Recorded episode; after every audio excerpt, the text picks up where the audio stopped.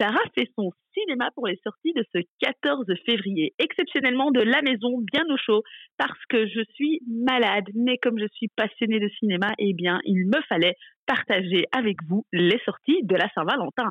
Quoi de mieux que d'aller en cinéma? Alors, pas moins de neuf sorties. On va commencer avec Madame Web. C'était un film d'action euh, basé sur les comics Marvel, je n'en dis pas plus. Amateur, allez-y. Et c'est Dakota Johnson qui porte ce film. Bob Marley One Love avec euh, Kingsley Benadir. C'est un biopic sur Bob Marley.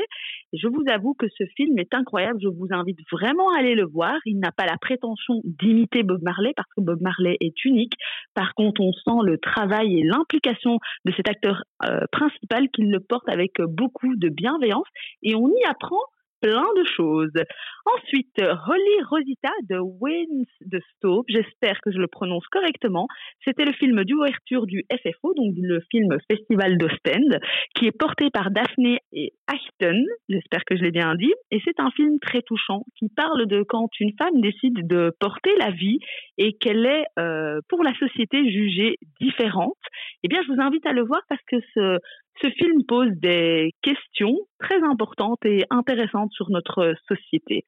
Ensuite, Ferrari avec Adam Driver, c'est un biopic sur la famille et l'industrie Ferrari, vous l'aurez compris. Un Adam Driver qui donne la réplique à euh, Penelope Cruz. Il est incroyable. On adore voir Adam Driver. Il était justement à la 80e Mostra de Venise.